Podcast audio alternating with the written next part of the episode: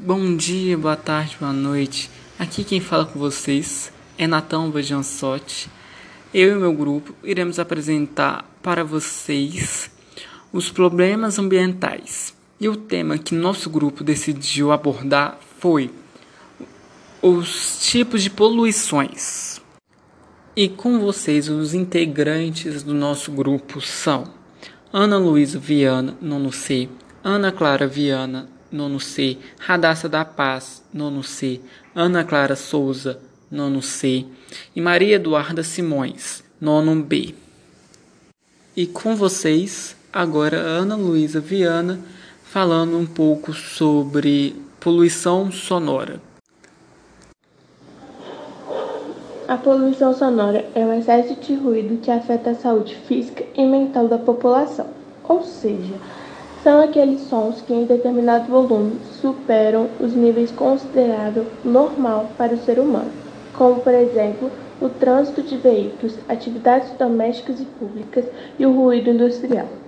A poluição sonora pode causar diversos problemas na saúde humana, por exemplo, o estresse, dificuldades intelectuais, a insônia, entre outros. A Organização de Saúde Mundial considera que o som deve ficar até 50 decibéis, unidade de medida do som, pois a partir desse nível os problemas de saúde começam. Com 75 decibéis, pode causar um infarto e podendo levar progressivamente à surdez. A 140 decibéis, pode destruir totalmente os tímpanos. Para poder evitar possíveis efeitos da poluição sonora, é preciso evitar locais com muito barulho, utilizar protetores auditivos em lugares de trabalho com muito ruído, escutar música no aparelho portátil com o volume baixo e não utilizá-lo por um período muito longo.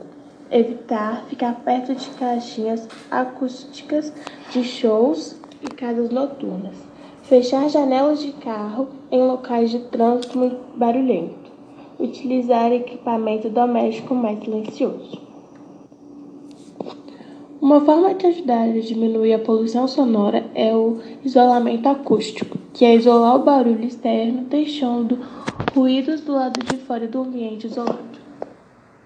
Agora, com vocês, Ana Clara Viana lhe dizendo um pouco sobre a poluição dos solos. A poluição do solo é causada pelo contato com produtos químicos, resíduos sólidos e resíduos líquidos, que deixam o solo inutilizável e pode causar problemas de saúde. Os principais poluidores do solo são solventes, detergentes, lâmpadas fluorescentes, componentes eletrônicos, tintas, gasolina, diesel, óleos automotivos, fluidos hidráulicos, hidrocarbonetos e o chumbo. Existem três tipos de poluição do solo. O detrito da vida urbana, que são os lixos que vêm da cidade e produzem chuva ácida, depósito ilegal e despejo industriais, lixos que as indústrias produzem que causam a poluição como os metais pesados, produtos químicos e entre outras, agrotóxico e adubação incorreta.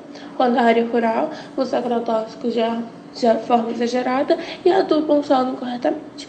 A poluição do solo tem diversas consequências, como, por exemplo, a contaminação dos lençóis freáticos, perda da fauna, contaminação da água, podendo assim desenvolver câncer, problemas dermatológicos e hepáticos. Para combater, é essencial a seletiva reciclagem e o uso de materiais biodegradáveis e não descartáveis. Para prevenir a poluição dos solos, é necessário tratar o lixo e resíduos domésticos industriais, colocar o lixo no local correto, utilizar materiais recicláveis e preferir produtos ecológicos sempre que possível, colaborar na reciclagem de vidro, papel, cartão, alumínio e plástico, fazendo a separação deles e cultivar material orgânico. Agora, Radassa da Paz irá falar um pouco sobre a poluição atmosférica para vocês. Oi, professoras, tudo bem? Aqui é a Radassa do nono C. É, eu e meu grupo, nós pegamos um tema geral, é, que é problemas ambientais, e cada um pegou um subtema. Meu subtema foi poluição atmosférica. Poluição atmosférica é a introdução de qualquer substância que, devido sua concentração, possa se tornar nociva à saúde e ao meio ambiente. também é conhecido como poluição do ar. É a consequência, em maior parte, da ação humana, no sentido de introduzir produtos químicos ou tóxicos no ambiente. Uma das coisas que causa muita poluição são os veículos, porque o motor deles emite gases como gás carbono, fuligem e é muito ruim para o ambiente. Algumas coisas que poderiam fazer melhorar é, o fator da poluição ambiental para que tivesse menos e um impacto menor é que nós devemos usar mais transporte coletivo, porque evitaria de ter muitos carros por aí circulando e mais é, gases poluentes sendo lançados na atmosfera. É usar mais bicicletas, que além de não fazer nenhum mal para o ambiente, é muito bom para a saúde da pessoa. É, devemos denunciar mais as queimadas em lavouras, pastagens, é, gramas, em qualquer lugar que a gente vê por aí, por exemplo, e etc. Agora, com vocês, Maria Eduarda Simões falando um pouco sobre os aterros sanitários. Sou a Maria Eduarda Simões Viglione, do nono B, e hoje eu vou falar sobre o lixo urbano e aterro sanitário. Em termos de custo-benefício, os aterros sanitários são a melhor forma de descartar o lixo urbano. Apesar disso, o aterramento pode apresentar falhas gravíssimas de tratamento do lixo, como, por exemplo, a produção de uma grande quantidade de chorume e biogás, rico em gás metano. Para evitarmos problemas como esses, podemos organizar uma coleta seletiva, que diferencia os resíduos de acordo com sua constituição ou composição.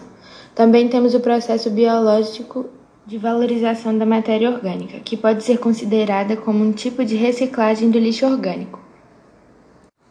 Agora, com vocês, eu, Natan Abojão, vou falar um pouco sobre a poluição visual para vocês. A poluição visual é o excesso de elementos visuais criados pelo homem que são espalhados, geralmente em grandes cidades que promove certo desconforto visual e espacial. Esse tipo de poluição pode ser causado por anúncios, propagandas, placas, postes, fios elétricos, lixos, torres de ligações, entre outros. Além dos danos estéticos, esse tipo de poluição pode ser perigoso para motoristas e outras pessoas. Um prédio feito de vidro pode refletir a luz do sol, criando a poluição visual que obstrui a visão de quem guia os veículos na, nas vias. Também os anúncios publicitários citados nas malhas viárias podem distrair os motoristas enquanto dirigem causando acidentes.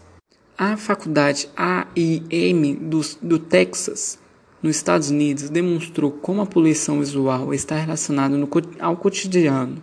Depois de ter realizado situações estressantes, as pessoas estudadas utilizaram dois tipos de avenida. Uma direção ao interior com poucas ou nenhum anúncio publicitário é a outra cheia de anúncio e demais elementos que são causas da poluição visual. Os níveis de estresse diminuíram rapidamente nos indivíduos que utilizaram o primeiro tipo da avenida, enquanto permaneceu em alta aqueles que utilizaram o segundo tipo de avenida. Outros danos negativos do excesso de anúncios publicitários são incentivos ao consumo que pode gerar problemas como obesidade, tabagismo, alcoolismo e aumento da geração de resíduos, ou seja, por conta do próprio anúncio e o descarte de produtos oferecido pela publicidade. Uma proposta bem viável para a redução da poluição visual é a pessoa tem que procurar ter autocontrole financeiro e buscando estar sempre em paz consigo mesmo buscando diariamente lugares que lhe façam relaxar, por exemplo, atividades físicas ao ar livre, tendo um contato melhor com a natureza. E esse foi o nosso trabalho. Espero que vocês tenham gostado. As nossas bibliografias que usamos como pesquisa para podermos trazer esse áudio para vocês foram E. Clay, Brasil Escola, Mundo, Educação, Wikipedia.